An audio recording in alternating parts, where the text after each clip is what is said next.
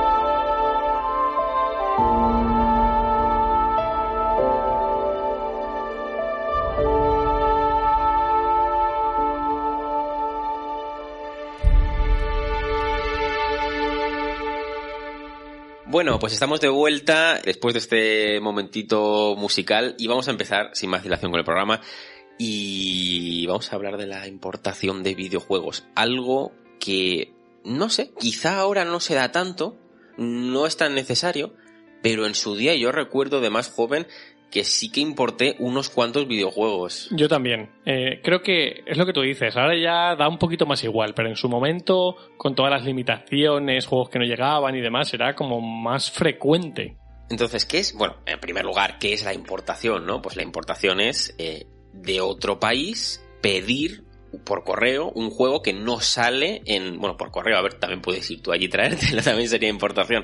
Pero en definitiva comprar un, un videojuego de otro continente y traértelo al tuyo, tú jugarlo aquí, ¿no? Porque quieras esa versión o por lo que sea. ¿Qué razones podría haber para hacer esto, no? Para, para importar un videojuego, pues a juegos de los que no se hacía, por ejemplo, tanta tirada. En muchas eh, ocasiones también era por censura. Solo verdad. se censuraban en X continentes, por ejemplo. El tema de la El- censura lo hemos tratado también, de Sí, los primeros podcasts. Normalmente, y he de decir que, que casi todo se importaba de, de Japón, pero no siempre eh, es así, porque parece que está como muy estandarizado que las versiones como más originales como tal siempre eran las japonesas. Pero, por ejemplo, en- con el tema de la censura, yo recuerdo No More Heroes de Wii, Es verdad. había que importar la versión americana, era la única que llevaba esa sangre que, porque la- que era la la, original del La juego. europea venía con ceniza. Y la japonesa. Ah, la japonesa también. Claro, ahí tenías que importar la americana. Por Pues eso digo que no siempre. ¿eh? mismo con Resident Evil, ¿no? Que la versión europea Vino- venía- vino con la sangre Verde. de color Verde. verde. Exactamente. Exactamente. Eh, también simplemente porque hay más juegos disponibles. Hay veces que hay juegos que solo salen en Japón o no en el país que sea. Y como no van a llegar a, a Europa mm, o a donde viváis, pues tenéis que importarlo. Si no, no podéis jugar. No te queda otra. ediciones también, a lo mejor llega el juego aquí, pero no, llega a la edición que tú quieres. Pues también era una de esas razones. Eh, los lanzamientos anticipados. Por ejemplo, yo, yo en su día importé Smash Bros. Brawl Sí. porque salía tan... Es que antes era muy usual que los juegos salían Muy espaciados en el muy tiempo. espaciados en el tiempo por continentes. Exacto. Y siempre los últimos eran éramos Europa. Sí, porque, pero es que Siempre. hablamos de, de periodos de más de un año. O sea, salía a lo mejor el juego en Japón, a los seis meses salía en Estados Unidos, en América, y a los seis meses después llegaba a Europa. Era Ahora mucho los- tiempo de espera. Ahora con, con el paso también al digital y los lanzamientos que son a la vez simultáneos en todos lados, no- esto no tiene ningún sentido, pero antes era así. Antes yo recuerdo eh, importar algún juego y o que alguien, un amigo, yo, yo, yo, lo- yo lo he importado y que lo jugara eh, muchos meses antes que yo. Por supuesto, en japonés y no entendiendo nada, pero era el precio a pagar. Pero merecía la pena, merecía la pena. Yo recuerdo, sobre todo con lo que tú dices, Bros. eh, Bros. Brawl, que claro, empezamos a ver vídeos de gente ya por ahí jugando y era como, vamos, ¿cómo vamos a aguantar un año? Sí, sí. Sin No, jugarlo. creo que no era, eran meses, pero eran bastantes meses. Sí, sí, sí, sí. Y sobre todo con las ganitas que teníamos de, de probar, de Era probar complicado. juego. También muchas veces simplemente se hace, ojo, porque te sale más barato comprarlo en otro, Sí. en otro continente. O por asuntos técnicos simplemente, como los hercios, que las versiones NTSC suelen tener 60 y las PAL 40, pues depende por preferencias. Pueden ser algunas de las razones, ¿vale? Pero claro, todo esto no es tan bonito, porque Había mucho problema, ¿eh? mucho, mucho problema, porque ahora la gente dirá, sí, pues bueno, se lo pedían por internet, les llegaba el juego de, de, de otra región y a jugarlo. Claro, hablamos, No. hablamos de... Hay que tener en cuenta que esto ocurrió hace 20 años. Sí, sí, y, y, y más, porque ahora nos remontaremos más atrás. Vale. Pero claro, muchas veces tú necesitabas eh, una consola, también, no solo el juego, una consola de la misma región que el juego, porque, y ahora después vamos a, a entrar en esto más en profundidad, las consolas pueden ser region free o region lock. Region lock es que están bloqueadas en su región, es decir, solo puedes jugar a los juegos de su región. Ahora veremos Vale. los métodos que había para bloquearlas. Y, eh, Desbloquearlas en este caso. no, no, para bloquearlas por parte de las compañías. Ah, vale. Sí, sí, ah, vale, sí. vale. Pensé que era... Desbloquearla No, no. por parte de los usuarios, ¿no? que, que también las había. Y las consolas region free puedes usar en esa consola del continente que sea. ¿Vale? Esto ya después depende de las políticas de las compañías, tal y cual. También es importante matizar que no solo había consolas region free y region lock, sino que también había juegos Sí. como tal que en la misma consola podían ser region free o region lock. ¿Vale? Entonces, eh, claro, muchas veces el caso de, de Smash Bros. Brawl, eh, que esto mm, Luis y yo pudimos eh, probarlo en una asociación que tenemos aquí en Albacete de videojuegos, y, y recuerdo que se importó una Wii japonesa. Para poder jugar Con- al claro, Smash. Con el juego japonés. Sí.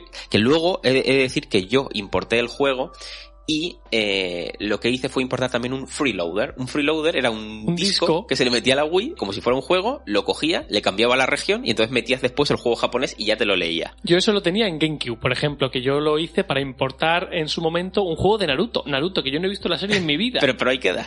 Pero en su día jugaba un, al Naruto 4, que no... Al de lucha, sí. Que jamás llegó a Europa, jamás. Y yo lo tenía importado de Japón con mi freeloader, exactamente. Ahí está. Unos adelantados. Yo lo tengo ahí en la estantería todavía, mi freeloader de Wii y mi Fíjate. Smash de Japonés, ¿no? japonés. ¿Y qué más? También había, pero claro, aquí la gente se la jugaba a perder, se la jugaba no, perdía toda la garantía. También había chips que se le ponían dentro de las consolas para desbloquear todas las regiones. Eso Claro. también se hacía.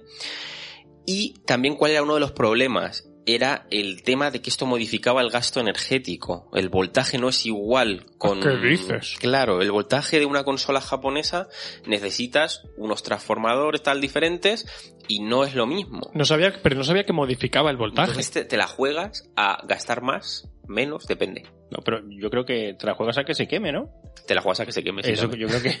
Fíjate, eso. pues yo no, no tenía yo este dato contemplado. De- depende del transformador, depende de si tú estás usando mm, un adaptador, depende si estás usando el original que has comprado, pero claro, tus enchufes también son diferentes, tienen otro Claro. voltaje. Tienes que andarte con mucho cuidado. En su día pues había guías para jugar en Europa con esa tal y cual, tienes que comprar esto, esto y esto. No había tanto, no era tanto follón, pero que había que tener cuidadito también con esto, que ya era otra cosa más que sumar al carro. Sí, em, el punto de no le prendas fuego a tu hogar Claro. tiene una importancia primordial Todo esto- todo este tinglao. Encima después de comprarte una consola de otra región, otra que seguramente tendrías ya la de tu región, tienes ahí Exacto. dos Wii's. Te decía tu madre, ¿qué haces? Pero qué, pero qué Ya. hace, qué hace este chico, ¿no? Y por cierto, os ha pasado, es que esto me suena a mí de cuando era muy pequeño y fui a casa de, de algún amigo del colegio, tú fíjate. Eh, ¿Os suena el, sí, tengo un juego japonés, no sé qué, ibas a casa de ese colega y se veía en blanco y negro? No, no me ha pasado eso a mí nunca, ¿no? Eso a mí me ha pasado con, en mi colegio que les gustaba el Pro Evolution y el Winning Eleven. El que es- japonés, que es el claro. japonés. Y yo tengo el japonés, no sé qué. Pues si en blanco y negro, no sé por qué. Nos daba igual, éramos niños, pero, claro, pues, pero jugando en blanco y negro. Dos equipos jugando a un juego de fútbol, ¿no? Con las camisetas todas en blanco y negro, muy esto, bien. Esto, esto es también porque los transformadores a la televisión también son diferentes. Claro, y no adaptaba bien los colores. y hay incompatibilidades también por parte de la consola. Fíjate. Entonces, pues, para esto pues había sol- soluciones. Puedes cambiar transformador, puedes cambiar pantallas, puedes coger un convertidor, los freeloader El- también. el- el- vamos, estamos También hablando de los euroconectores de toda la vida. Básicamente. Y también solucionas esto eso con algún freeloader. Te lo puede hacer Te- manteniendo el cable. Fíjate. Depende de la consola, depende del juego, depende de muchas cosas. Y bueno, también voy a poner como dificultad o punto negativo las sorpresas que nos llegaban de aduanas alguna vez. Eh, Eso te iba a decir, que muchas veces te paraban los paquetes en aduanas y era como, ahora, mira, ahora pagas el doble si quieres recibir tu juego. Y era como, mira, ya no, no me ha costado ya poco la consola, el juego y el adaptador, que ahora encima tengo que pagar la comisión de aduanas. Y tú, tú pensabas, ¿cómo lo estoy jugando un año antes? eh? Sí, ¡Ja! qué, qué bien, qué bien me ha salido la jugada. Y, y tu cartera cayéndose al suelo. Sí, básicamente. Pero sí, sí, sí. Entonces, estas son un poquito para que veáis que no era todo, pues, tan bonito. De color de rosa, ¿no? No, Es que para nada.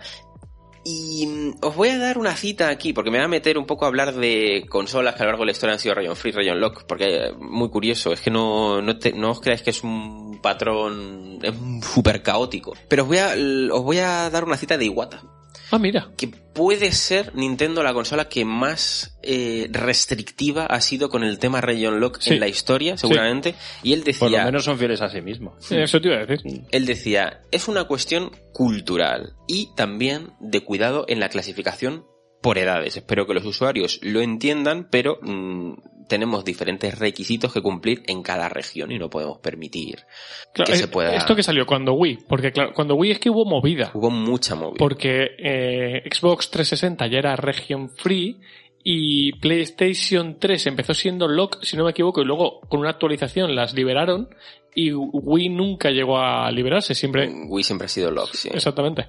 Básicamente había, ahora vamos a entrar también en métodos que usaban, eh, ya he dicho antes, por parte de las propias compañías para decir, mira, esta consola no vais a poder, porque no me da miedo. No, no me apetece a mí, fíjate. Y, y son muy curiosos ¿eh? los, los métodos, porque tenemos las- desde las típicas autentificaciones tanto por software como por hardware, como pues eh, te hago los cartuchos diferentes tamaños en, Y- en diferentes continentes, Y, no apa- y cabe. apañado. Mola. Ya está, no cabe en tu consola.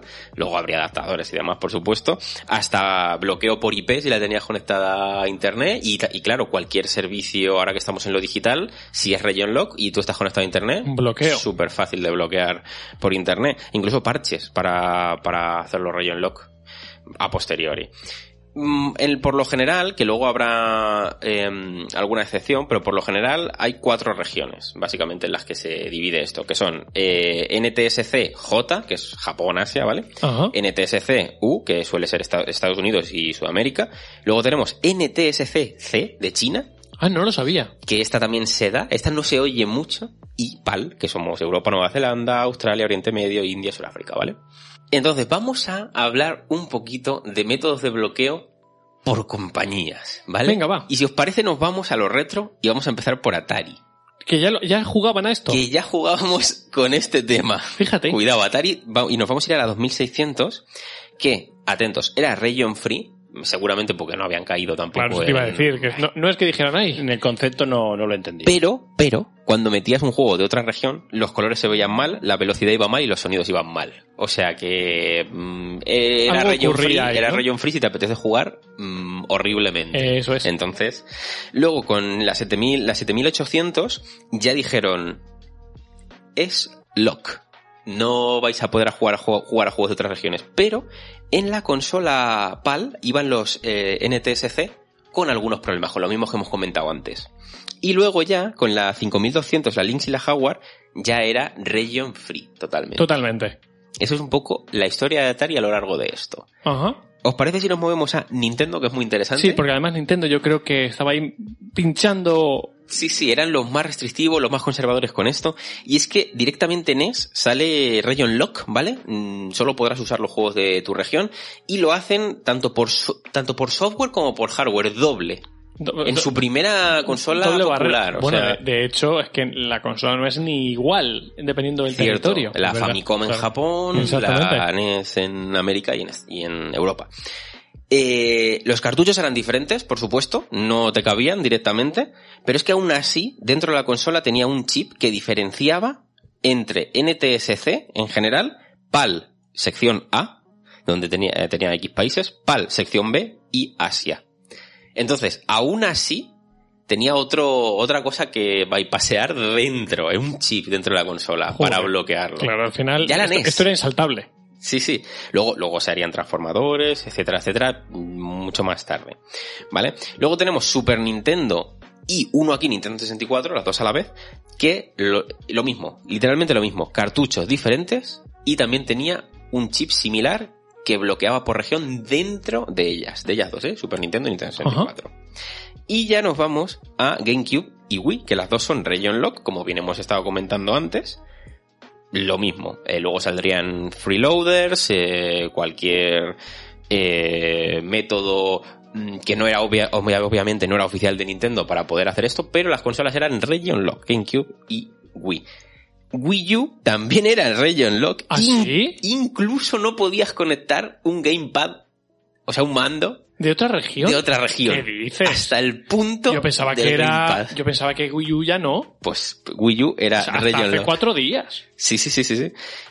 Y la primera consola eh, así doméstica que es Region Free de Nintendo es Switch. Me estoy quedando loco. Yo pensaba que Wii U. Ah, Pero tiene sentido porque Switch es más internacional, Switch. te la puedes llevar de Switch. viaje. Sí, pero por Dios, ni los Switch ya. Switch ya, eso es un paso muy grande para Nintendo. Switch ya es Region Free tanto en físico como en la tienda. Puedes hacer, Sí. eh, puedes bajarte cosas de, la, de las tiendas de otros De hecho, continentes. yo por ejemplo tengo varios juegos digitales de otras regiones. Porque al final dices, oye, mira, está más, hay una oferta aquí, Hmm. aprovecho y lo compro ahí. Si nos metemos en portátiles, mm, tenemos que, por ejemplo, así de las últimas que ya sacó Nintendo, son Region Free, la Nintendo DS y la Nintendo DS Lite, pero por ejemplo son Region Lock, la 3DS, la DSi y la DSi XL. Exactamente, eso te iba a decir, porque yo recordaba que la 3DS era Region Lock. De hecho, de ahí viene la movida de Iwata. Por eso tuvo que salir diciendo la declaración que Claro. tú al principio, porque la gente se quejó de que en DS era región free Hmm. y de repente en la siguiente me la vuelves a bloquear. ¿Qué sentido tiene, no? ¿Qué sentido tiene? Cuando ¿Qué es una cosa... tiene? Fíjate que daba yo por hecho que eso estaba como mucho más olvidado hace más años. Y con Wii U hace... Hace nada. hace nada. Y luego tenemos, vamos a pasar a Sony, ¿vale? Sony, eh, PlayStation 1, tanto, bueno, tanto la 1 como la 2 eran Region Lock, ¿vale? ¿Qué pasa? Que empezó a salir un montón de mercado de chips no oficiales y de discos de arranque, que no sé si sabéis lo que son, que es un disco que comprabas, eh, lo ponías en la consola, era como un freeloader de los que hemos comentado antes, lo sacabas y ya ponías el juego de otra región y ya Y funcionaba. ya, fun- y ya tal cual podías jugarlo, ¿no? Entonces, eh, era, pero era, eran las dos Region Lock, ¿vale? De, de manera oficial. Luego, ya, PlayStation 3 era Region Free, salvo con determinados juegos sueltos que por alguna razón, como Persona 4 Arena y Way of Samurai 3, los hicieron Region Lock. Qué bien. ¿Por qué? Ea, ahí queda. Esas son las... Eso es lo único que no puedo entender. Me vuelve loco. Luego, más tarde, eh, PSP, atentos, esto es mucho, muy curioso. Los juegos son Region Free. Las películas por UMD son Region Lock. Pero mi- vale, mira, lo- te lo compro por las licencias de las distribuidoras Sí, puede y tener esas sentido. cosas. Pero aún así que sin sentido todo, ¿eh? Luego más tarde con PS Vita era Region Free, pero, pero, era Region Free general. Luego cada desarrollador puede elegir, ¿vale? Si quiere bloquearlo alguno, igual que en PS3, puede. Y Region Free, por supuesto, PlayStation 4 y PlayStation 5, que ya son más actuales, digamos. A mí lo que me deja loco es en qué momento tú como desarrolladora vas a decir, oye, esta consola es mm, region free, pero mi juego este en concreto no voy a dejar que me lo compren en Asia. Yo supongo que es tema de mercado y de para vender más y, y tal y cual. Sí, debe ir por ahí. Y Pero será, será el desarrollador. Claro, claro, el propio desarrollador el que decide que ese juego no va a funcionar en X tipo de consola. También os voy a comentar que por parte de Sega, Master System tenía el tema de los cartuchos también diferentes, al igual que Mega Drive. Sin embargo, Game Gear era region free y el Mega CD era region lock, aunque aquí se popularizó un montón de truquitos y periféricos y tal para comprar para, Para jugar, ¿no? para hacer la region free, sí. Eh, Saturn, caso muy curioso, porque mm, había ahí un pitoste gigantesco. Eh, muchos juegos de, de la región de Estados Unidos mm, iban perfecto en las consolas japonesas, por ejemplo, pero al revés, es decir, los juegos japoneses en consolas de Estados Unidos o europeas no iban, pero... Fíjate. No había nada claro, era depende. Y luego Dreamcast era Region Lock, pero bueno, se popularizó también mucho el tema de los discos de arranque que hemos comentado antes. Y por último, Microsoft, eh, Xbox y Xbox 360 era Region Lock, incluso el Xbox Live era Region Lock también. Y creando aquí un precedente de servicio online. Eh, Xbox One era Region Free y Series S y Series X es Region Free.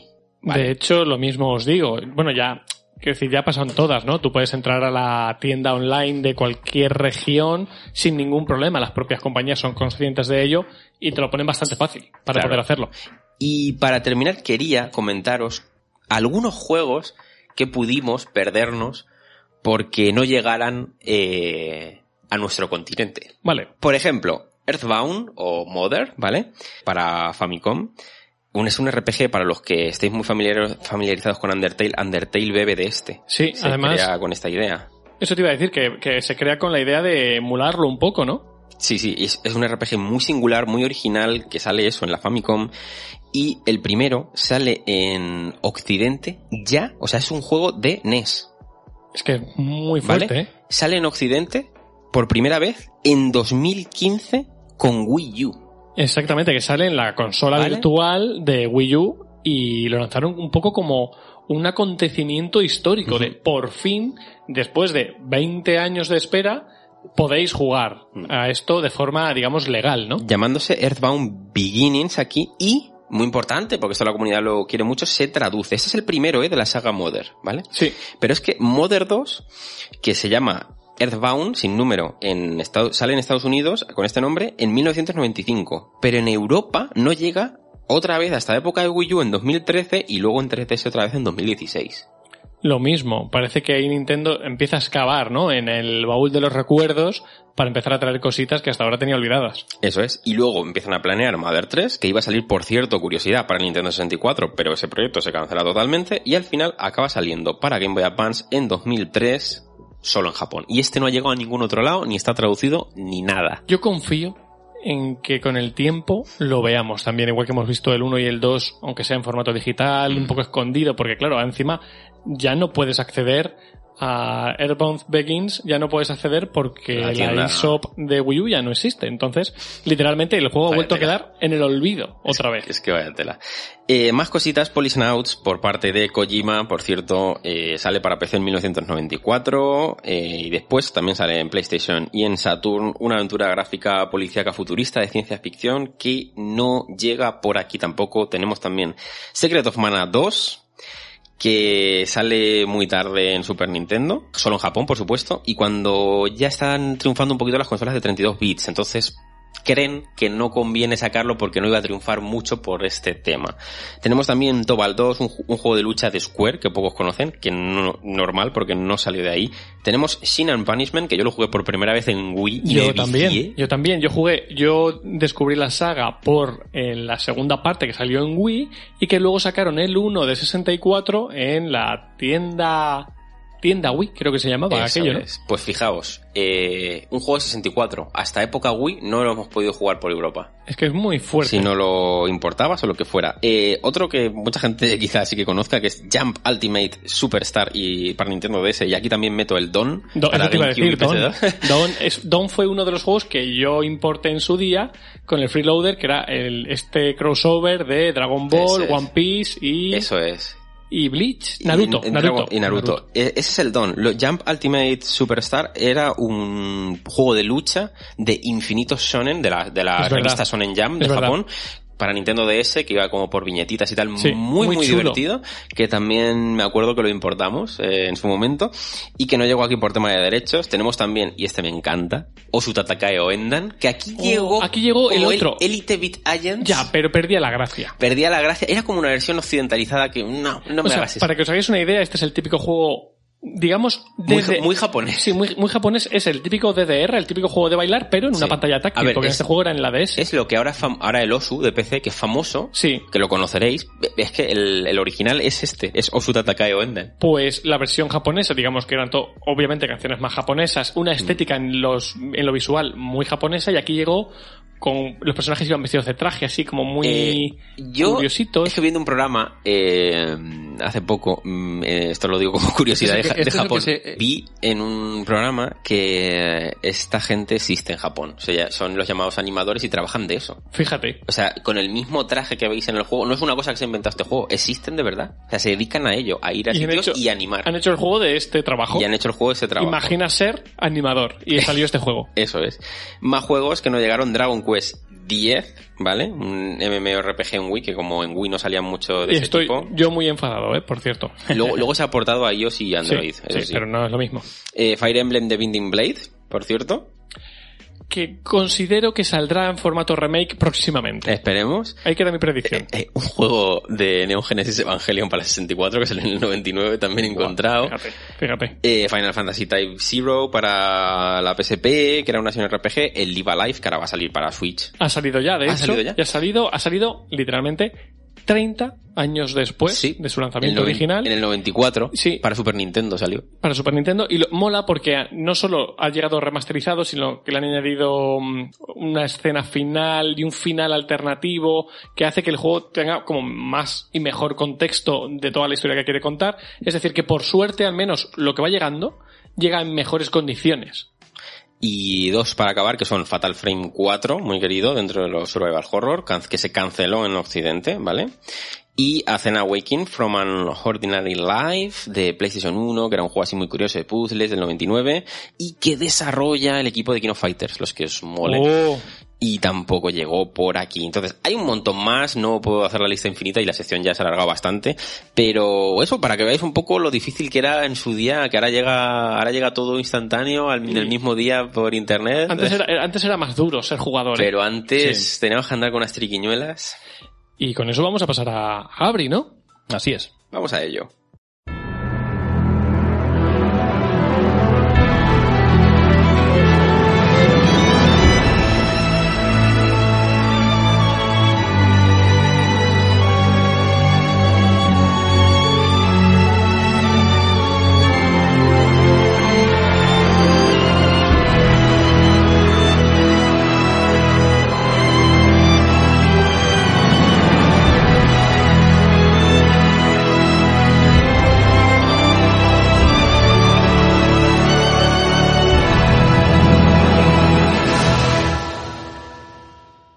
Vale, pues estamos hablando acerca de juegos que no salieron de, de su hogar, por decirlo de alguna forma, de Sí. su continente, y yo voy a hablar ahora de juegos raros. Y aquí vamos a tener en cuenta tanto si fueron juegos que no vendieron, Ajá. como si son juegos que tienen algún tipo de lore extraño, como si es un juego que ya de por sí el argumento llama la atención, en fin, el género, etcétera. Y podríamos, bueno, hasta cierto punto, si pone juegos raros en internet, pues es fácil que te salgan pues un montón de La, la- enlaces. la- la típica lista, la ¿no? típica lista de juegos raros o, o que se dieron el batacazo o que tengan una connotación negativa, etcétera, ¿no?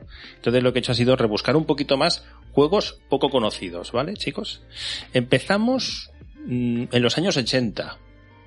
Vamos en plan retro, empezamos ahí un poco de forma cronológica y vamos a ser un poquito transgresores porque vamos a hablar acerca de el primer videojuego con connotación sexual Oh. para papás y mamás. Este, este, este juego a lo mejor ha, podido salir en la censura o en alguno ya, estaba no, pensando yo no, justamente este- en ese que estás pensando tú. No, este no ha el, de, salido. el de los indios o no sé qué. Sí, algo así. Sí, ese de, lo- ese de los indios va- lo voy a mencionar, pero no fue el primero. Ah, fíjate, yo pensaba no que fue sí. el primero. El primer videojuego con connotación sexual se llama eh, se llama Software Adventure, que salió en No el engaña 81. a nadie. Eso te iba a decir, va, va, va de cara, sabe, sa- sabe sí, a lo ¿Sabes, que va, ¿no? sabes a lo que vas? O sea, Sabías a lo que venías, ¿no? Sabías lo que comprabas. En el 81, ¿eh? Y es una aventura conversacional, que eso es lo que más llama la atención. Estabais hablando anteriormente de un juego que es de indios y vaqueros, pero Sí. este es gráfico. Claro, esa- sí, en, Pero- el, del indi- en el de los indios ya había un poquito, pero había un poquito Sí, de, de había- era, parte era gráfica. gráfico, era Sí. parte gráfica. Este estamos hablando que es solo texto, aventura conversacional, desarrollada por Online Systems. Le quito el cinturón. Eh, eh, va, ojo, ese, va ese palo, ¿no? ojo, ojo, lo que no os habéis dado cuenta, Anda, ¿no? os habéis dado cuenta. Online System. No suena de nada. Online System. Pero si digo Sierra Online, Ah, vale, vale. Los dos a la vez, muy bueno. Es verdad, si yo hablé de Sierra y hablé de esto, ¿Sí? Pero muy por encima, porque por claro, yo iba por las aventuras gráficas. Es Claro, verdad, empezaron con un juego de porno. Bueno, realmente Esto, esto ellos un recorte de Luis diciendo eso para, para las promociones Bueno, del programa. eh, eso estaría muy bien, ¿eh? Eso lo vas a tener que poner en Twitter. Sí, sí. Bueno, realmente los Williams empezaron en el 80 con el Mystery House, Mystery House, pero mejor dicho, y un año después sacaron este Softport Adventure. El puntazo está que Mystery House vendió 15.000 copias a un precio de unos 24 dólares, Vale. mientras que este Softport Adventure vendió 25.000 copias. El porno vende. Duras Y declaraciones. Para que veáis, para que veáis cómo son las cosas, es un juego que salió exclusivamente para Apple II Ajá. y eh, se menciona que en el año 81 aumentaron las ventas del Apple II en un 30%. Me imagino a Steve Jobs diciendo, vaya, Vaya. qué casualidad. ¿Qué habrá pasado? ¿Qué habrá pasado? Y, es- y eso que solo le, le gusta a la gente leer, qué bien. bueno, pues este es un, un detalle interesante, ¿no? Eh, la verdad, eh, porque estamos hablando de que trata temas sexuales, pero mm, no hay... Claro, no es nada hay explícito, gráfico, no- exactamente. o sea, es simple y llanamente una aventura Es un poco conversacional. Como, sí, como si fuera una novela. Es Sí, eso, es sí. un libro. Estás Sí. leyendo un libro, lo único que participas en él. Es 50 sombras de Grey, pero en los 80. Vas- Eso es, más o menos. lo mismo, ¿eh? Me han leído la mente. Ahora entonces damos un pequeño salto un año después y nos vamos al 82 y en concreto vamos a ver un juego, en este caso es un juego ya de marcianitos, Vale. etcétera, es un juego normalito, se llama Time Zone. La cuestión está, os digo un poquito de qué va. Se supone que hay un, una raza extraterrestre que está muy pendiente de lo que hacen los seres humanos y se están dando cuenta que los seres humanos a lo largo de la historia de la humanidad pues van cada vez eh, descubriendo más cosas y dicen oye oye que se van a poner a nuestro nivel esto No no, lo podemos ser. permitir. no lo podemos permitir así que van pasando los milenios y en el año 4081 no en el 4082 ni en el 83 En ni el en el ochen- 5000 en el el 81 concretamente pues deciden atacar eh, la Tierra y entonces en este caso tú el que protagoniza este esta aventura también conversacional ojo eh, tienes que ir con un aparato del tiempo una máquina del tiempo a los distintos momentos de la historia de la humanidad para intentar evitar que destruyan el, el- la Tierra en este caso Pues está curiosa la Me idea. parece curioso. Es una lástima que todos estos juegos, bueno, a ver, de formas, digamos, menos legales sí puedes acceder a ellos, pero legalmente, precisamente por eso es este programa, La conservación. Es Bueno, en este, en este caso estamos hablando de que esto ya es abandon, Claro. abandon, ando- abandonware, por lo cual entonces, Sí, como es- nadie tiene los los derechos, sí podrías acceder a él. no hay ningún problema. O sea, Legalmente. legalmente no, o pero, sea, hay pero un vacío legal. molaría tener las cajas físicas de estas cosas. Sí, bueno, sí. pues hablando acerca de las cajas físicas, es que es un puntazo porque este fue un juego que por, lo menciono no solamente por, por, Por la el- temática. el- la temática, sino porque constituyó un, un hito en su época, en el 82. Primeramente porque fue el juego que más discos ocupó. Seis discos. Estamos hablando no de los disquetes que conocemos, algunos de Ajá. vosotros conoceréis, sino de los discos de cinco cuartos, los que tenían un agujerito en el centro. Sí, que hemos hablado de ellos alguna vez también. Entonces, los de 5 cuartos, eh, cuando eh, funcionaban solamente en una cara, eran de 100K. Pero los de doble cara eran 360K. Fíjate, tenías un montón de casa ahí para derrochar. para Wow, derrochar. Hoy en día puedes meter... uf, Por lo Madre menos, mía. por lo menos, tres segundos de una canción. una caña, ¿eh? Entonces, primeramente, ocupó la cifra de 6 discos de doble cara y luego después, a- además de eso, eh, seguramente, si pensamos un poquito en los juegos de la época de Spectrum, y con esto hago un poquito de spam muy sutil, en mi canal Juegos Perdidos tengo una sección que se llama Desbloqueando Recuerdos, donde comentamos las revistas Micromanía, y una de las cosas que estoy aprendiendo muchísimo con estas revistas, desde el primer número, es cómo funcionaban las, eh, la- los ordenadores Spectrum, Astra, Commodore, de Vale. la época MSX. Los juegos, la gran mayoría, ahora nosotros diríamos, ah, pues es un juego de scroll lateral, es un juego que es, va por pantallas o va por niveles, y por regla general lo lógico o lo normal era, pues, pues este juego tiene 50 pantallas, este juego tiene 100, 200 pantallas. Decir una cifra de pantallas, intentar teorizar cuántas podría tener Zone. Voy a decir, porque son seis discos, que es muchísimo. 500. Yo voy a decir 300, me pareció muy loco lo tuyo. Os habéis quedado cortos. ¿En serio? ¿Ves, Luis? ¿Ves? Un poco más. Mil. 1500. Ha ha acertado Juanma. Ahí está. 1500 pantallas en un juego de la época, ¿eh? Muy 1500, hardcore Pero estamos hablando de una aventura conversacional en la cual tú dices eh, a abrir puerta, accedes. Claro, y eso es una pantalla. Eso es una pantalla. Ah, y, no vale, estamos, sí. y no estamos hablando, o sea, es, es estancias o habitaciones. No estamos hablando de repeticiones. ¿eh? Es cada una Diferente. diferente. Sí, aún así es Con un, sus árbol- un- objetos. un árbol de... Enorme. O sea, Sí, sí, enorme. sí, sí. Y durante más de 15 años fue el juego más extenso que existió. Tenía el récord de ser el juego más largo. Eh, Detallicos claro, hablamos de que en esa época, por ejemplo, la aventura conversacional del Hobbit, por ejemplo, aún no había salido. No había salido, no había salido, pero en- luego después salió y no, Y superó, no, lo, no lo superó. No lo superó. Claro, porque hemos dicho que lo tuvo durante 15 años. durante exactamente. 15 años, hasta el 93-94. Sí, sí, sí, sí, sí. Estuvo. Entonces ahora aquí pasamos, seguimos en los años 80 y volvemos otra vez a, a ser un poquito transgresores y mencionamos dos juegos de la desarrolladora Mystic. En concreto, el que estáis mencionando vosotros, que De es los- el, el de, los, los indios, indios. que es el eh, la venganza de- del general Eran- Caster. Eran esto, de esto hemos hablado en algún otro Sí, programa. sí. Es la venganza del general Caster o Caster Revenge. Sí, es eh, to- todo, el- quizá todo el racismo y machismo que puedas meterle a un juego, todo en el mismo formato, ¿no? Porque este es un juego en el que tú Era, era- llevabas era- a los... era de violaciones o algo Claro, así, ¿no? Era de violación. En el- Literal. liter- literalmente. Era de liberación. O sea, en- realmente el general Caster lo que hacía era porque se vengaba de, De los indios. de los indios nativos eh, violando a las mujeres. A las mujeres. Esto, esto se esto, veía fue normal, un, ¿eh? esto fue un ¿Qué- puntazo, es bueno, eso? pero recibió muchísimas crita- eh, críticas por parte de los derechos de la mujer y también Ah. por portavoces de la comunidad indígena. Claro, es que tú Es imagínate. que, es que ya, ya me extraña, me está extrañando a mí que no, que se viera co- como normal, ¿no? eh, Pero aún así, esto no sabemos si vendió. 100.000 copias.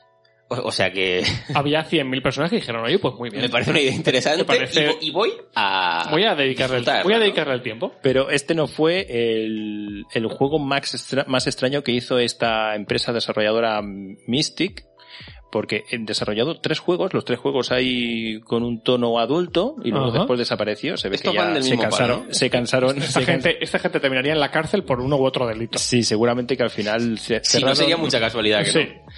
Ojo, ojo al siguiente juego, se llama Golpéalos y cómelos. Lo que sería en inglés Betam and Etim. 8M. Vale, sorpréndeme. Pero ¿Qué es lo que golpeas y comes? Eh, eh, ¿Aquí hemos salido de la zona erótica? Seguimos, seguimos. Es la misma empresa, ¿eh? O sea lo, que no. Lo voy a decir tal cual. Dice, los jugadores controlan a dos mujeres desnudas con el objetivo... Esto es un juego para Atari 2600, así que entonces tenemos gráficos. Con el objetivo de atrapar el esperma que cae de un hombre que se está masturbando en una azotea. Y no puede caer al suelo. Mamma Bueno, mía. pues yo, yo, yo ya he tenido bastante. Esta gente está en la cárcel. Vale, pues también tuvo un montón de, de críticas negativas, etcétera, 80.000 copias. Claro, si es que al final hay, o sea, es que también, hablamos también se junta el, ay, el, este el juego, morbo, el morbillo, el de la morbillo, gente. Exactamente. El morbo, el morbo. Pues igual el que ha morbo. pasado en otras épocas con Claro. Manhunt o con... Claro, exactamente, que al final son la, juegos- La estrategia de Rockstar por Eh, excelencia por eso, de publicidad. O sea, ¿Movidas legales de empresas para algún capítulo? Me gusta. Mm, ah, muy bien, ve apuntando, Juanma, el secretario. Seguimos con más juegos. Mm, Pegamos el salto a 1994 y vamos a hablar acerca de un juego de Nintendo que no salió para Nintendo y que no desarrolló Nintendo. Vale. Hotel Mario. Hotel Mario. Hotel Mario, muy buen juego. Muy buen juego, entre 200 comillas, pero... Eh, Entre 200 comillas, muy bien, lo acabo Pues de lo he jugado. ¿En serio? Lo yo, he jugado. yo lo he visto en YouTube. Era este que iba subiendo de, de había varios niveles de altura, ¿no? Sí, Pero Sí, es sí. un juego que no, no salió para Nintendo, que no desarrolló Nintendo porque Eso es. salió para Philips, Exacto, para la, eh, con, salía para la CDI. La CDI fue la época en la que... Como, interactivo. como Link, como el Link Claro, como lo- Ganondorf que hace ja, ja, o no, bueno, es otro señor. Es pero- el de la tienda. el de- que hace ja, ja, ja. Los, los Zelda no oficiales. Sí, sí. Muy bien, el puntazo con respecto a este juego es que vendieron, entre comillas, la exclusividad de los, del personaje de Mario y otros personajes Philips. a Philips, porque Philips, todo esto tiene un, un tema detrás, porque Philips quiso, quiso venderle el CD a, eh, A Nintendo. para Super Nintendo y dijo, no, no estamos de acuerdo, queremos seguir con Los cartuchos. Con los cartuchos. Pero Dice, venga, va, os, dej- os prestamos a Mario para que hagáis un jueguecillo para vuestro CDI, que el CDI era como si fuera un, un vídeo. Exactamente. Es que hablamos de una Un época... reproductor, un, es, Hotel era como un reproductor Mario. de, Claro, de Compact Disc. Era una época en la que Nintendo no era tan celosa de los derechos. Un día vamos a hacer un programa sobre eso. Que porque, hoy es quiero decir, Hoy- por- hoy es impensable. Sí, sí, O sea, impensable. hoy, O sea en entonces día... se podría llamar celos que son puñales que se clavan, ¿no? Bueno, mira, hablando de eso,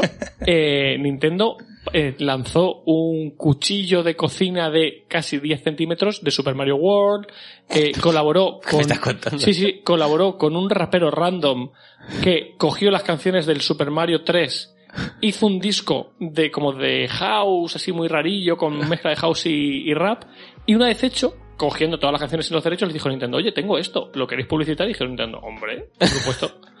Entonces, así, y sale Nintendo en la portada del disco con un, o sea, sale Mario con una gorra para atrás así rapeando. Mola. Es una época muy curiosa. Que es un poco ahí en plan Ibiza total, Sí, ¿no? sí, sí, sí, Esto sí. tenemos que hablar, Una época muy hablar. curiosa, pero lo comentamos otro día. Máquina total aquí.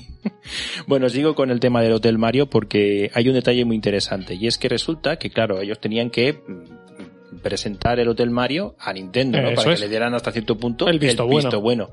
Y entonces, como pensaron, ah, bueno, este es un juego para críos, así que entonces vamos a hacerlo más sencillo para los adultos. Y entonces lo que hicieron fue hacerlo lento para que Nintendo dijera, ah, pues mira, está bien. Y luego después lo aceleraron. En la versión, en la versión final, en la ¿no? versión final aceleraron todo y entonces había mm, momentos en los cuales había interacciones en las cuales se descuadraban completamente. Había también animaciones que el sonido y el vídeo no cuadraban. O sea, tú fíjate. o sea, Sí, sí, sí, haces sí, un juego, lo presentas a Nintendo, Nintendo te da el visto bueno Y luego lo tú- destruyes. Tú, lo coges y dices, no, como esto va a ser para crío, vamos a darle aquí un punto más de velocidad porque lo mismo se van a aburrir Y destruyes el juego en y, el proceso. completa- y, lo, y lo destruyes completamente. Mm, Saltamos unos años eh, más adelante y nos vamos al 98 y sorprendentemente, a mí me ha sorprendido bastante, eh, una de las mejores aventuras gráficas de todos los tiempos fue en su momento un fracaso. ¿Cuál? Green Fandango. Green Fandango ¿Qué en su di- dices? ¿Fue Green un fracaso? Sí, de hecho, fue el momento en el que desde Lucas decían, macho, se nos está acabando la cuerda, ¿eh? Eso es, justamente. Sí. ¿De verdad? Sí, 100.000 copias vendió ¿eh? solamente.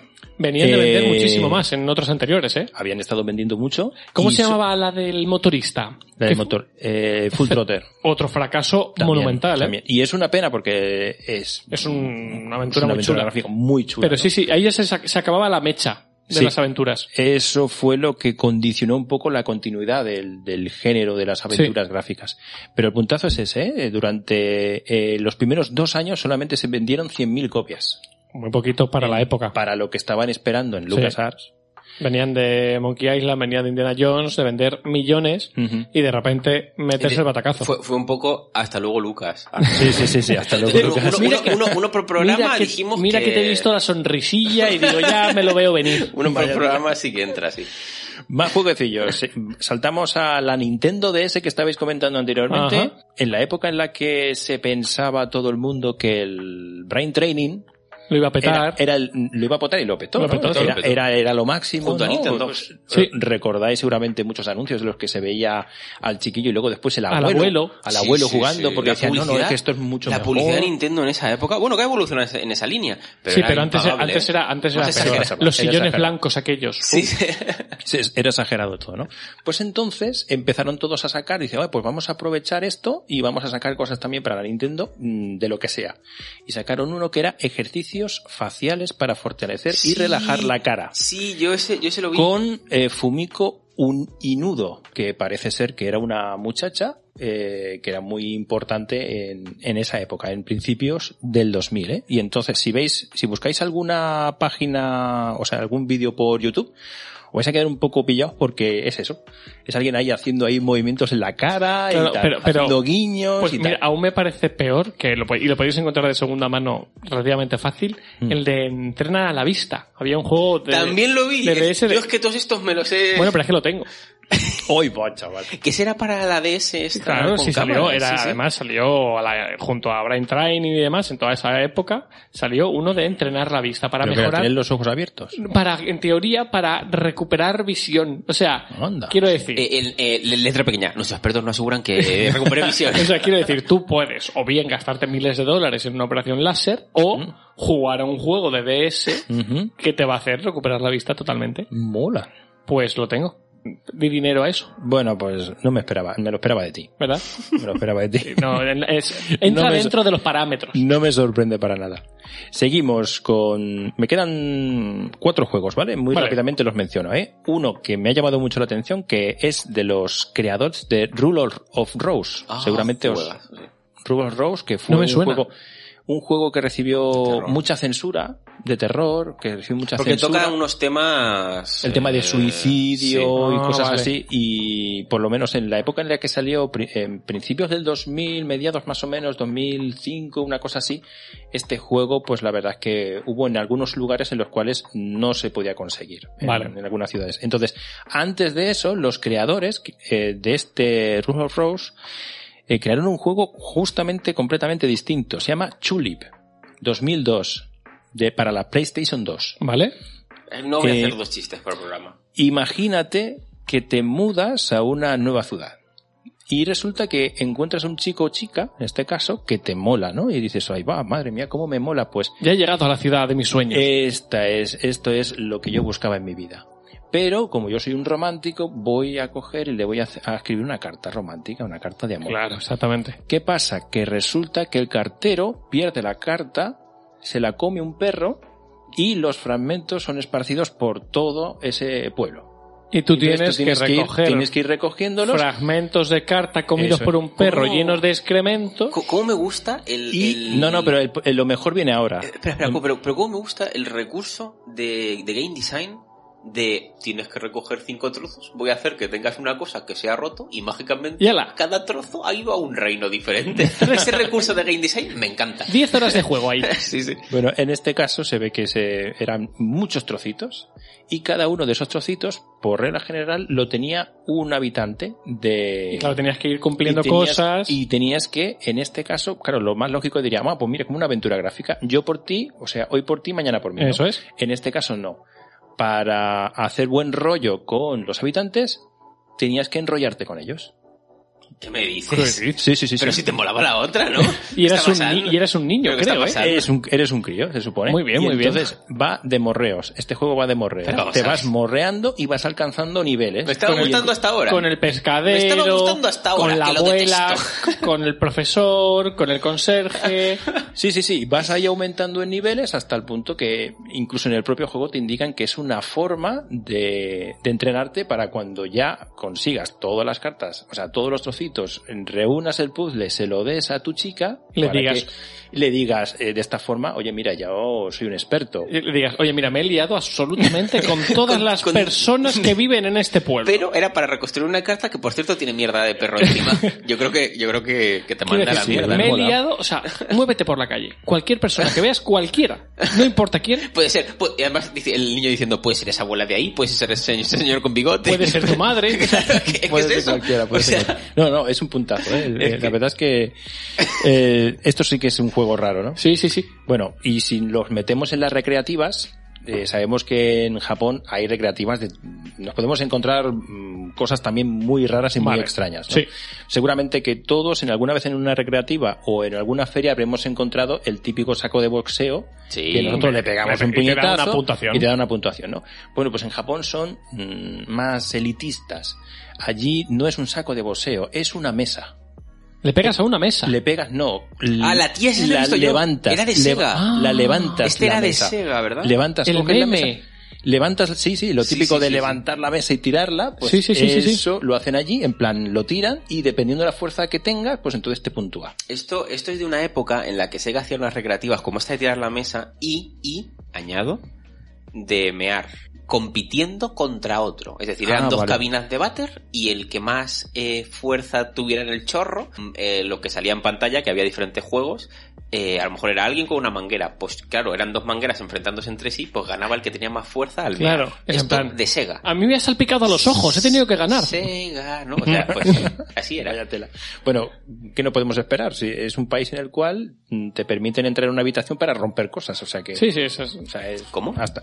Sí. Sí, ahora hay ¿No lo habita- sabía? habitaciones de romper Ah, para quitar habitaciones para- estrés. Para quitar el estrés, justo. Hay un montón de cosas y en plan dice, pues eh, en vez de coger y matar al jefe, pues vas allí, Es como- te tengo- Exacto, y entonces- destruye, destruyes la mesa, el frigorífico. Todo, todo, Sí, todo, sí, todo. Es verdad, ¿Qué, ¿eh? qué En país tan serio. curioso, ¿eh? Es un país de, constra- de contrastes.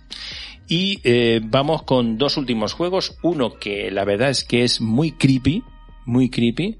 También editado por Sega. Ajá. No, no que- sale de aquí, ¿eh? No, no sale de aquí. Seguramente que recordaremos, recordaremos todo de los Tamagotchis que teníamos que cuidar, ¿verdad? Mm. Bueno, pues para mediados del... No, para finales del, noven- del Va a hablar de- 90, del hombre pescado. El hombre pescado. Va a hablar del hombre pescado. el hombre viendo. pescado, el hombre pescado. El así es. Seaman, ¿no? Algo así. El. Seaman, así es, justamente. Que luego le sacaban expansiones en Navidad para ponerle un gorro y cosas así. De, Papá. Noel. Pero es que si, si buscáis un poquito alguna imagen y tal, es que da muy mal rollo el tío con esa cara y tal, da muy mal rollo. Es que Pero el puntazo está en que tienes que intentar animarlo, interactuar con él y la voz en off que escuchas es de Leonard Nimoy. O sea que hay gente potente detrás de esto. Leonard Nimoy, Spock te está diciendo cómo tienes que tratar a tu hombre pez. Pero es que aparte de esto, ese es un juego que salió como mascota virtual para Dreamcast. Vaya Y el puntazo está en que Dreamcast, yo no lo sabía, tiene un micrófono. Sí. Entonces, este juego podías utilizar el micrófono para hablar con tu mascota y Con tu decirle, hombre pez. Que, que Te I love you mucho. Recordemos era un típico hombre de negocios japonés. Pero pez. o sea, con- pero la cara, la cara era la de Era un hombre, cara. pero luego eh, era un pez por detrás. es que no tiene ningún sentido.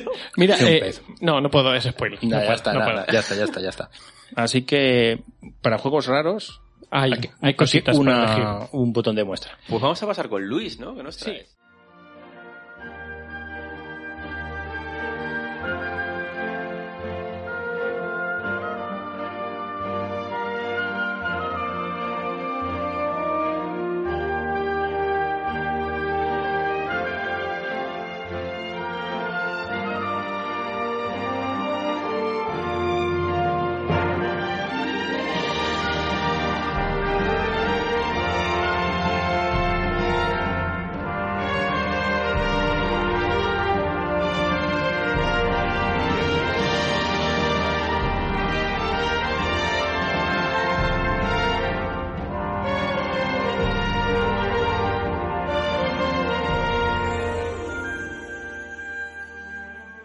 He decidido, de forma unilateral, Sí. porque no lo he consultado con el resto de los miembros del equipo, se están enterando mientras hablo. Verás. Porque tú lo vales. Verás. Exacto. De- en reducir mi sección, ¿por qué? Porque habéis hablado de juegos muy raros, juegos que no han llegado, en general juegos que es com- Desconocidos, ¿no? desconocidos y que es complicado, ¿no? Que se muevan o que se hayan movido en algún momento entre las estanterías de las tiendas. Mm. Mi idea era hablar de juegos como muy enfocados al coleccionismo. Pero he dicho, si es que estos juegos ya son de coleccionista, ¿no? Porque tanto los de Gabriel como los de Juanma van muy por ahí. Entonces, voy a quitar todo eso del medio. Broza, la quito del medio que se puede dedicar a otro a programa. otro programa, exactamente. Sí que voy a hacer una mención a tres juegos, porque Nintendo es muy Nintendo y había que traerla aquí. Porque son tres, además, tres juegos que se mueven mucho entre los coleccionistas, no sé, se, se mueven más o menos en los 20, 30, 40 mil dólares por cartucho. ¿Por qué? Porque en la época de NES, cuando se hacían torneos en los que se jugaba a A Super Mario Bros., a Super Mario Bros. 3, que de hecho Gabriel ha hablado alguna vez de estos eventos, Nintendo lo que hacía era, en los eventos oficiales, llevaba unos cartuchos en los que el propio cartucho llevaba dos o tres juegos para que no, estuviera- no tuvieran que cambiar de cartucho de juego a juego. Todo iba en el mismo.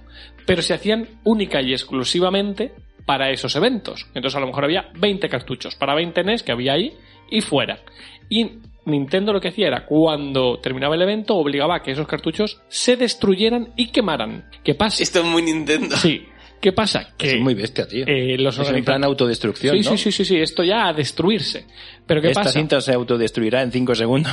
Los, Oye, estaría un puntazo que se autodestruyera realmente el Eh, cartucho dentro del... dentro de la consola incluso, Dice, ¿eh? Esto se va a destruir, por favor, sácalo de la consola.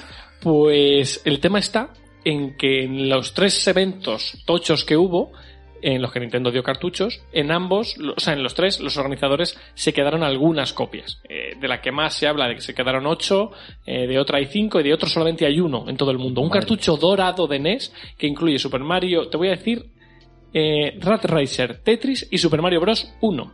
Esos tres juegos en un cartucho dorado, que solamente hay una copia en el mundo, y son como muy codiciados por los coleccionistas, por todo el lore sobre todo que hay detrás. No ya tanto por el propio cartucho en sí, sino porque son juegos que Nintendo intentó destruir, literalmente, ¿no? Mola. Tenía muchos más, con muchas más historias que quedarán aparte para otro día. Pero voy a contaros... Esto es un, un tráiler de, Exacto, de otro capítulo. Exacto. Eh, como yo iba a hablar de coleccionismo, he estado revisando una entrevista que en su día le hicieron a uno de los coleccionistas de videojuegos más famosos, importantes del panorama español. Eh, se lo hicieron hace unos años. Y quiero comentaros dos o tres cositas que él comenta y luego os cuento una historieta muy corta sobre el fracaso y la mala gente de Internet. ¿Os parece? Me gusta. Vale, Te escucho. Bien. No me lo esperaba. Lo primero que nos cuenta, eh, vamos a empezar por la entrevista que le hicieron a este coleccionista, no voy a decir ni el nombre porque han pasado unos años, quizá ya no opine igual y demás. A lo mejor Pero- ha vendido su colección. Puede ser. Pero él comentaba en su día que él se había gastado, llevaba gastado más de 7.000 euros en ese momento en coleccionar juegos de eh, PC. Y lo pr- lo primero que dice Me es parece que poco. se dice que hay como, eh, y esto es a nivel mundial, una gran diferencia entre la forma de coleccionar videojuegos de los usuarios de PC que de los usuarios eh, consola. Y habla de que los coleccionistas de PC están dispuestos a pagar muchísimo más dinero, pero solo por juegos retro. Mientras que los coleccionistas de consola, como van saliendo diferentes consolas con el paso de los años, se suelen centrar en un catálogo de una consola en concreto. ¿Vale? O sea, es como que un usuario de PC va intentando recopilar eh, juegos de PC de todo el periodo desde el que ha sido jugador y, y le lleva a coger juegos de su infancia, mientras que un coleccionista de consola decide centrar los esfuerzos en, oye, yo quiero coleccionar los juegos de NES, de Xbox 360 o de mm, PlayStation 4, ¿no? y se centra más en eso. Y se habla de que, sobre todo con la llegada de Internet, lo que podría parecer que podría democratizar un poco los precios, es decir, bajar los precios porque es más sencillo encontrar más gente que los venda, ha provocado justo lo contrario. Ha provocado que, según han ido apareciendo plataformas de venta como Wallapop, que dice que se ha convertido en el primer y gran foco de venta de juegos de coleccionismo, no solo no han bajado los precios, sino que han subido. Y que La especulación. Claro, pero todo el mundo hablaba. Pero de- ahora mismo es que es imposible eh, conseguir algún juego que te guste. Están unos precios... Claro, pero es que hablaba, dice, ¿cómo puede Panzer, ser? Panzer Dragon. Sí, sí, sí, bueno, pero es que él decía, dice, ¿cómo puede ser que cuando eh, te costaba encontrar a un coleccionista porque tenías que buscar en foros, entrar con alguien Claro, porque ahora mismo no hay coleccionistas. Son personas que tienen ahí el juego por ahí, están viendo la especulación, ¿no? y, y se suman a ella? Y se suman. Eso es justo lo que dice. ¿Y que qué pasa? Que como hay mucha gente poniendo los precios altos, eh, todo el mundo empieza a poner los precios a ese nivel. Y entonces los compradores, que al final siguen con el ansia de, oye, yo quiero hacer mi colección, caen y lo están comprando. Fíjate. Y parece ser que, por ejemplo, el paso de eBay, fijaros qué curioso es esto, el paso de eBay a Wallapop Ha provocado un aumento de los precios de en torno a un 40%. Y diréis, ¿por qué? Porque no está... En, eBay, en eBay había pujas. Exactamente. Aparte de la- del compra ya estaban las pujas. Mm. Y con las pujas empezaban los precios mucho más bajos. Claro. Y nunca llegaban a alcanzar los precios, digamos, definitivos, que sí están alcanzando cuando se ponen los anuncios directamente en Wallapop. Dice que estamos en un momento en el que tú como coleccionista, si tienes dinero, puedes acceder mucho más fácil a todos esos juegos que comentabais vosotros dos hace un rato, Mm. pero que a la vez te vas a gastar muchísimo más dinero. Dice que va a ser Juegos muchísimo. para luego tenerlos allí, allí Exactamente. y ya está. Mi- Mira, mira, Mm. has dado, has dicho la frase Claro. correcta para que yo empiece con mi... Con tu historia de amor.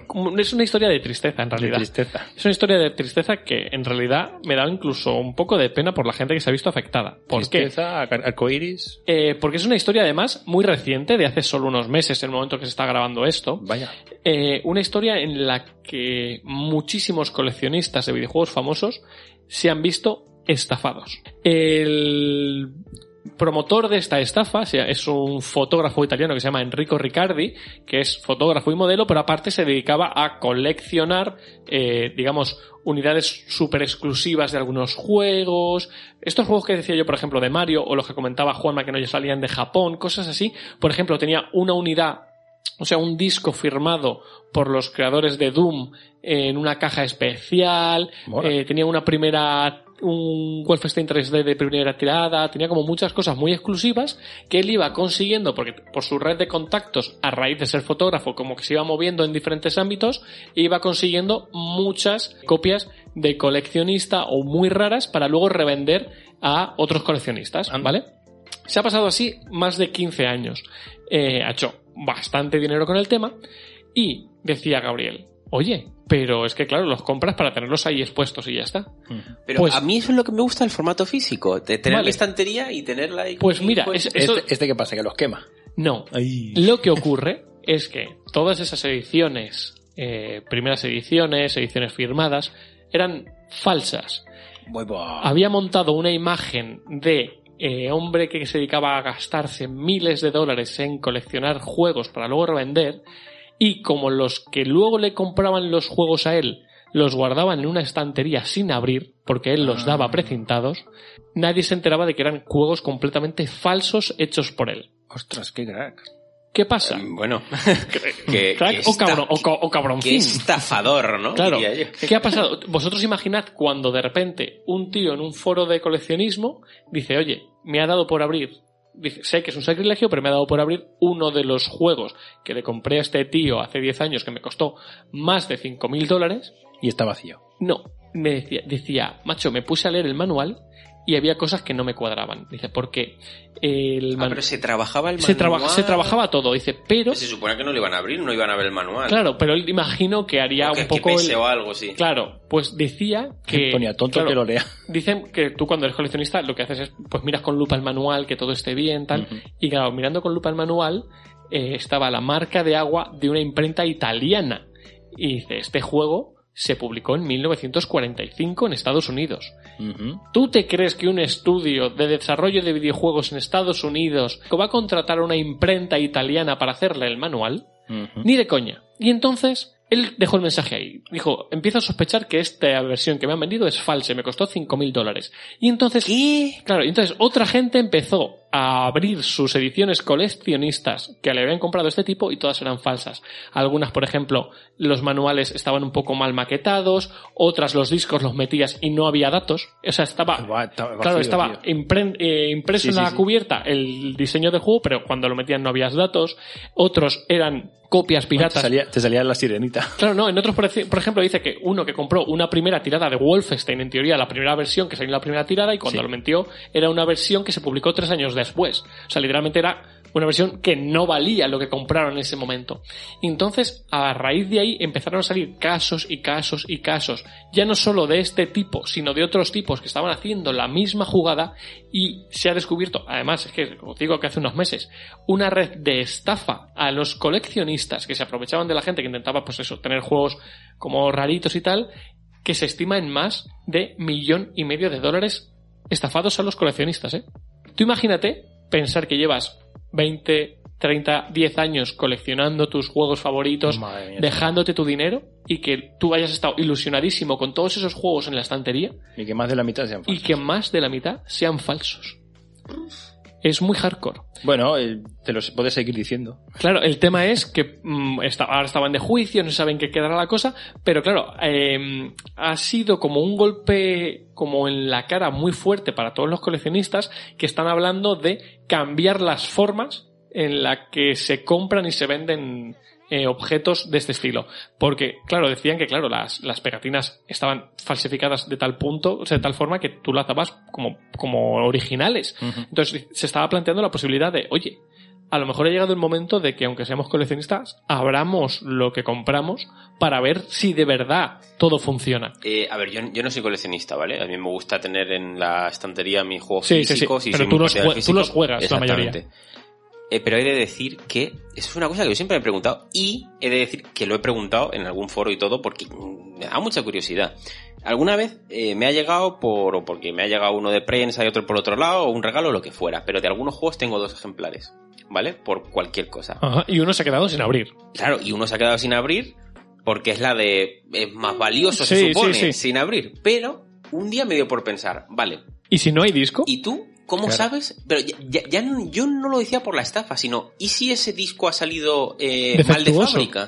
Claro. ¿Cómo lo sabe un coleccionista? Me acuerdo que pregunté y todo en foros porque era, era rollo, es que vas, ¿qué es? Es vivir, vivir siempre Vi- con la... Vivir con la duda. Es como, como un poco la magia. Y yo Tú tengo, que- yo tengo juegos ahí en la estantería precintados porque Yo se la casualidad o lo que sea. Yo tengo juegos comprados que he comprado porque, porque, oye, me apetece tener el juego, pero no lo he jugado y está, está precintado. Si un es. día lo abro y el juego no está, porque, hostia, resulta que la tirada salió mal y aquí no hay disco, pues me enteraré 15 años después. que ahora que lo dices, Sí, sí, sí, podría ocurrir. De- demándame, ahora. Exactamente. Claro, O, o juegos, tengo a lo mejor algún juego eh, que me lo han regalado, pero yo me había pillado la edición coleccionista. La edición coleccionista Exacto. se queda obviamente sin abrir. Exacto. Y el otro es el que juego.